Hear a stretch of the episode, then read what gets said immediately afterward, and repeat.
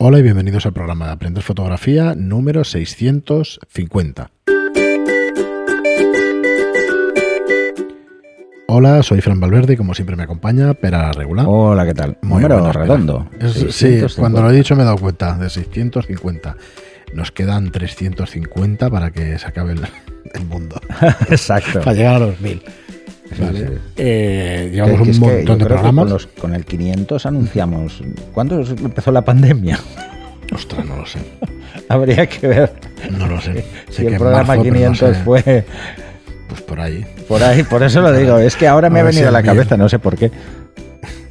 Sí, sí. En el programa 1000 nos reiremos del 500, o sea que. Yo no sé, no sé. Pero igual con el Bueno. 1000 Bienvenidos a, al el apocalipsis programa zombie. 650 Aprender Fotografía. Hoy tenemos un tema un tema controvertido siempre porque a la que empiezas a tratar Pues temas sí. que te apartan de lo que realmente es importante que es la fotografía y te vas a bueno, voy a decir al cacharreo, pues suele subir la audiencia y suele suele ser un tema controvertido. A ver, eh, no, lo hacemos para provocar vuestra ira, ¿eh? No, Que quede claro.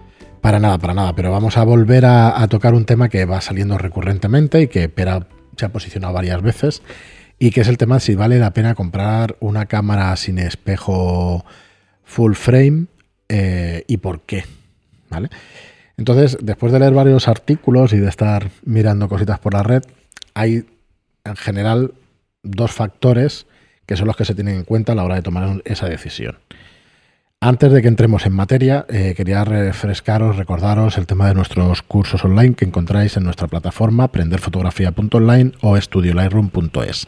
Tenéis exactamente los dos cursos, la plataforma que, que queráis y si os suscribís pues tenéis ya 44 cursos de fotografía con pues multiplicar por 3 o por 4 las horas, así que estamos hablando de muchas horas de, de fotografía, no os lo vais a acabar en, en- en poco tiempo y bueno, y esperamos que, sea de vuestro agrado, que os guste. El último que se ha puesto es el de fotografía de viajes, el curso básico, ¿vale? Es de iniciación de fotografía de viajes y el siguiente va a ser de street photography. Y así a ver si podemos ir subiendo contenido recurrentemente en la plataforma para que cada vez sea un poquito más grande. Bueno, pues eh, volvemos al tema. Y eh, yo vamos a hacer aquí elucubraciones, como he leído algún algún Oye, eh, artículo, pero un- no demasiado. Un, Sí. un detalle. Perdón, Eh, el 500 hace 11 meses. sé que sí. Sí. o sea, que fue en marzo. Bueno, pues ya sabéis a quién echar las culpas de Exacto. todo esto que está pasando. Bueno, perdonad. Vale, perdonar, ¿eh? El- como- El, el off topic. si, si no nos reímos nosotros mismos, ¿quién lo va a hacer? Bueno, pues como os decía, eh, no estamos muy al día de las novedades de cámaras y todo eso. Yo sí que tengo un par de cámaras sin espejo por tener el estudio, eh, full frame, ¿vale? Que son de Canon y son de Nikon. Y son las que salieron pues hace un año aproximadamente, quizá un poquito más, ya Poco más, sí. un poco más, se hace igual año y medio. Y bueno, yo estoy contentísimo con ellas. Todos los vídeos que grabamos, que ahora bueno, hemos hecho alguna otra actividad y todo eso, tienen una calidad escandalosa, tanto de, de nitidez como ya sabemos lo que influye en la nitidez y todo eso, los objetivos y tal. Entonces, ¿qué diferencias les he encontrado a una reflex normal? ¿Por qué utilizo la de Canon, la EOS R, en lugar de utilizar la Mark IV que tenemos aquí también? Eh, pues por el formato, pero he de decir que no he investigado si en la Mark IV puedo grabar en el mismo formato. Me refiero al, al tamaño del archivo, ¿eh? nada más que al tamaño del archivo. Porque en calidad. Pero yo hablas no de vídeo además, ¿eh? Y hablo de vídeo. Bueno, sí, pero a ver, no deja de ser el- la misma calidad en foto, pero claro, el vídeo también recorta y mm, tiene sus peculiaridades. Pero vamos, que de calidad no sabría decir cuál es, la- cuál es mejor, pero sí es verdad que utilizo estas.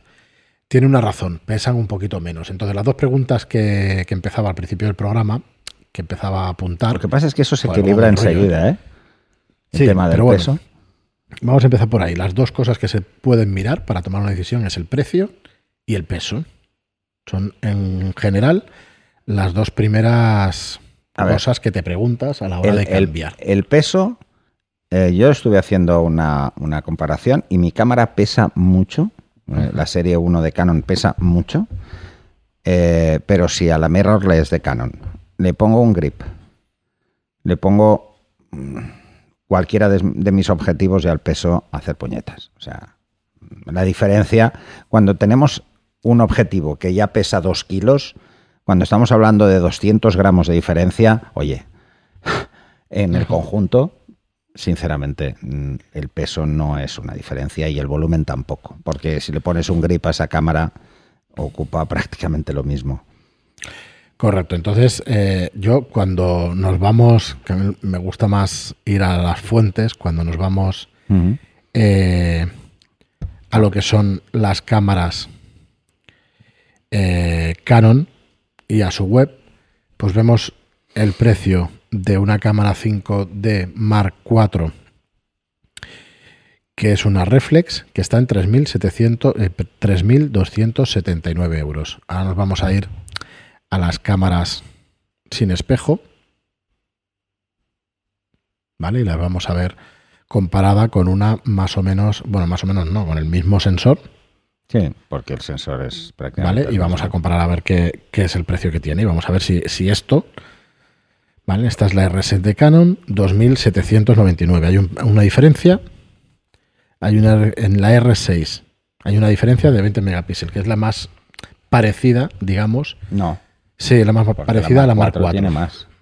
Sí, porque no es el mismo sensor. Ya. ¿vale? Pero es la más parecida. Hay unos Ya, ya, 500 ya, ya. euros de diferencia. Pero claro, cuando vamos a la R5, que son 45 megapíxeles de sensor, vídeo en 8K, nos vamos a 4.600 euros y que ni siquiera está disponible. O sea que deben de haber roto stocks porque cuando sale una cámara nueva, pues suele, suele pasar. Y luego tenemos el kit a 3.200 euros de la R6 con el objetivo 24-105. Pero es un F4 7.1. O sea, es una castaña. Eso lo has dicho tú. Eh, Lo he dicho yo. Un objetivo A ver, es un objetivo- F471. Correcto. Es, Esto es un es error. es un- sí, ¿Esto es un existe? poco- sí, lo acaban de sacar para la mirrorless R6. F471. Sí, O sea, a- entonces. a, 105 milímetros es 7.1. Es una barbaridad. Esto está Vale, mal. entonces, Es un error. ¿Qué diferencias hay? Pues como os digo, No, Es un 500. error, eh, seguro. Eh. No, no creo que exista este objetivo, ¿no? Bueno, es la, es la página web oficial de Canon. Yo dudo que sea un error. Ostras. ¿Vale? Esto es un pisapapeles. Esto es un pisapapeles moderno. Es- eh, no os lo compréis. Vaya mierda. Perdón, perdón. no, no quería decir esa Bueno, expresión. ¿ves cómo va a ser polémico? No, programa? no, pero sí, a ver, un objetivo que en 105 milímetros me va a dar 7.1. Entonces, como os decía, pues yo tengo la cámara R, la primera que bestia. salió, no es la R6 esta. Y bueno, y, y es excepcional en calidad. Pero claro, ¿qué diferencia Sí. hay? Pues, pues tenemos la diferencia de 500 euros en los modelos, eh, en esos modelos, en la R, ¿vale? Sí que tenemos una diferencia de 1000 euros. Aquí hay una diferencia de precio sustancial, ¿vale? Que, que, bueno, que puede ser, puede hacer de, que- puede hacer que nos decantemos hacia este modelo. Entonces, los objetivos, quitando este F471, empezaron a salir modelos Los objetivos RF son más caros que los EF. Correcto. Bastante más caros eh, por el paso, es ligeramente más ancho. Y si no compráis los RF y compráis los EF, que para caso, mm, por resolución óptica, no vais a ver ninguna diferencia, hay que ponerle el anillo mm, para el anillo conversor. ¿Y qué vale ese objetivo? Que ahora tengo curiosidad. Espera que lo- los estoy abriendo para verlos. El suelto, dices. Sí, sí, sí. Ahora lo vemos. Es RF, ¿no? Sí, era un RF. El RF F4. No, ese es el normal. Este es es el normal, el- que está en toda la longitud focal en Sí, en R4, que F4. son 1.279 euros, que es el mismo precio que Es el otro. mismo, es el No, es más caro. Es un poquito más vale caro. 900 el, el EF. Este otro son 529,99, que es mucho más caro que el pisapapeles, y yo no recuerdo mal. Bastante más caro. Yo no, yo no entiendo ese, esa, ese rango. Es por sacar un set. Yo no lo entiendo, me parece raro. Y si es un error en la página de Canon, me parece No. una barbaridad, pero bueno. Seguro que no lo es. En fin, eh, precios de Pues objetivos. para 500 euros me, me parece muy caro Sí. para ese rango. Lo siento, es que en 105 milímetros que dé 7.1 me parece un poco bestia. Entonces, la 5D Mark III es lo más parecido a esta cámara que veíamos sin espejo de 20 megapíxeles, más que la Mark IV. Pero además con diferencia, ¿eh? es más parecido. Entonces, estamos hablando que el precio, pues que, que es el mismo. Entonces, yo el argumento ese de precio pues bueno, no, no me convence, no me acaba de convencer. El argumento formas, del precio de los objetivos tampoco me acaba de convencer. Eh, al final es más cara, ¿eh? Porque cualquier accesorio es más caro. O sea, los objetivos son más caros. Si no, te tienes que ir a los objetivos EF de toda la vida. Entonces, eh, si le quieres poner un grip, el grip es más caro. Si lo encuentras, porque además el tema de stock es mm, va peor, eso está claro. Así que. Pero bueno, yo, yo mira, mm, yo lo. en- en- voy a entrar un poco en polémica. Hoy por hoy sigo diciendo lo mismo que hace año y medio, cuando empezaron estos modelos a venderse más, que era el modelo de Canon y el de Nikon, y empezó esta guerra de todos contra Sony, ¿no? Casi, porque era todos intentar coger un mercado que había cogido Sony, eh, el de las mirrorless. Yo lo dije hace año y medio, hoy por hoy no me compensa y sigue sin compensar. Mm, para mí, ¿eh? O sea, no veo que ninguna mm, cámara reflex del mercado, ¿m? ninguna cámara del, del mercado esté por debajo. En prestaciones. Y menos para un fotógrafo profesional. Así que hay muchas más opciones en cámara reflex que en mirrorless. Esto sigue siendo así y se mantiene así. Entonces, precio. Eh, si vamos a comparar con precio, hombre, estamos comparando con una 5D, es, una me- es la cámara más vendida de Canon, Ujú. todos los, los modelos de la 5D son los más vendidos de Canon, pero tenemos una 6D que es más barata y que también es full frame, por ejemplo, ¿eh? Sí. Y, y no estamos hablando de ese precio, estamos hablando de bastante menos, no sé a cuánto, a cuán- a cuánto está ahora, pero debe ser la Mar 2 o la Mar 3 ya. Y es una cámara que va muy bien. Y es ligeramente más pequeña que, que la 5D Mark 4. Sí. A ver, el tema del, del peso. Mm, Aquí no hay mucha discusión, el cuerpo pesa un poco menos. Los Mm. objetivos son del mismo volumen y del mismo tamaño que los otros. ¿eh? Sí, son iguales. De Son hecho, los RF son más voluminosos que los EF, porque son ligeramente de paso más ancho. Entonces, Entonces- son, son un poquito más anchos. Para nada estoy en contra de los de las mirrorless, pero creo que siguen siendo pues la promesa de futuro que, que seguimos viendo durante sí, un sí, montón de años. en- yo al menos sigo con el mismo planteamiento. Creo que hoy por hoy no todavía no están a la altura de que deberían estar por el precio que tienen. Y esa competencia, en vez de coger y hacer que evolucione más rápido, lo que ha hecho es competir por precios. Estamos en los mismos rangos, es como si se hubiesen puesto de acuerdo los tres grandes fabricantes para sacar las mismas cámaras a los mismos precios. Es, la sensación ¿no? que me da. Que no, no hay guerra, no, no, no hay competencia en ese sentido. O sea, son mercados que cada uno va por libre. Y en esto, ahora mismo Canon tiene la ventaja por volumen de mercado. Sí, a ver, ¿qué es lo que parece, hacia dónde va a ir el, el tema? No va a ir a por las full frame sin espejo, va a ir a por las sin espejo, que no son full frame y que se parecen un poco, que tienen un poco por calidad, pero es un tema de precio. Y ahí sí que le veo una diferencia. Decir, vale, me cojo una sin Mm. Sí. espejo por debajo de mil euros, con un objetivo, con Eso un tal, sí, ¿eh? y puedes hacer fotos profesional, claro que sí. No, no, no. Entonces, además está ahí muy sí bien. que estoy lo, de que, acuerdo lo que yo creo que es la que está la gama top de las sin espejo está todavía no, no, no me no Correcto. justifica para mí. Entonces son cosas el riesgo, distintas. el riesgo que tiene además, porque sabemos que es una cámara donde predomina mucha más electrónica. En una reflex digital es de electrónica puro prácticamente todo, menos el obturador. Pero son más simples las cámaras. eh, de- o sea, no, no, no nos tenemos que preocupar también de una pantalla, ¿vale? Entonces, y de una serie de sensores eh, que se pueden obviar y que tienen un consumo muy alto todavía de batería y que las baterías todavía no duran tanto. O sea, en definitiva, para el mercado profesional, claro que valen, pero depende de qué quieras hacer, mm, puedes tener más problemas que ventajas, ¿no? Yo veo que, por ejemplo, un fotógrafo de social que haga bodas con una mirrorless puede ayudarle mucho a hacer según qué fotos complejas, pero es que si no domina la técnica un fotógrafo de bodas, pues, pues Sí, no mejor que haga otra cosa. Y entonces, ¿que le puede simplificar un poco eso? Mm, Sí, pero con, en contra tiene que el precio es prácticamente el mismo eh, y que el consumo de baterías es muy superior.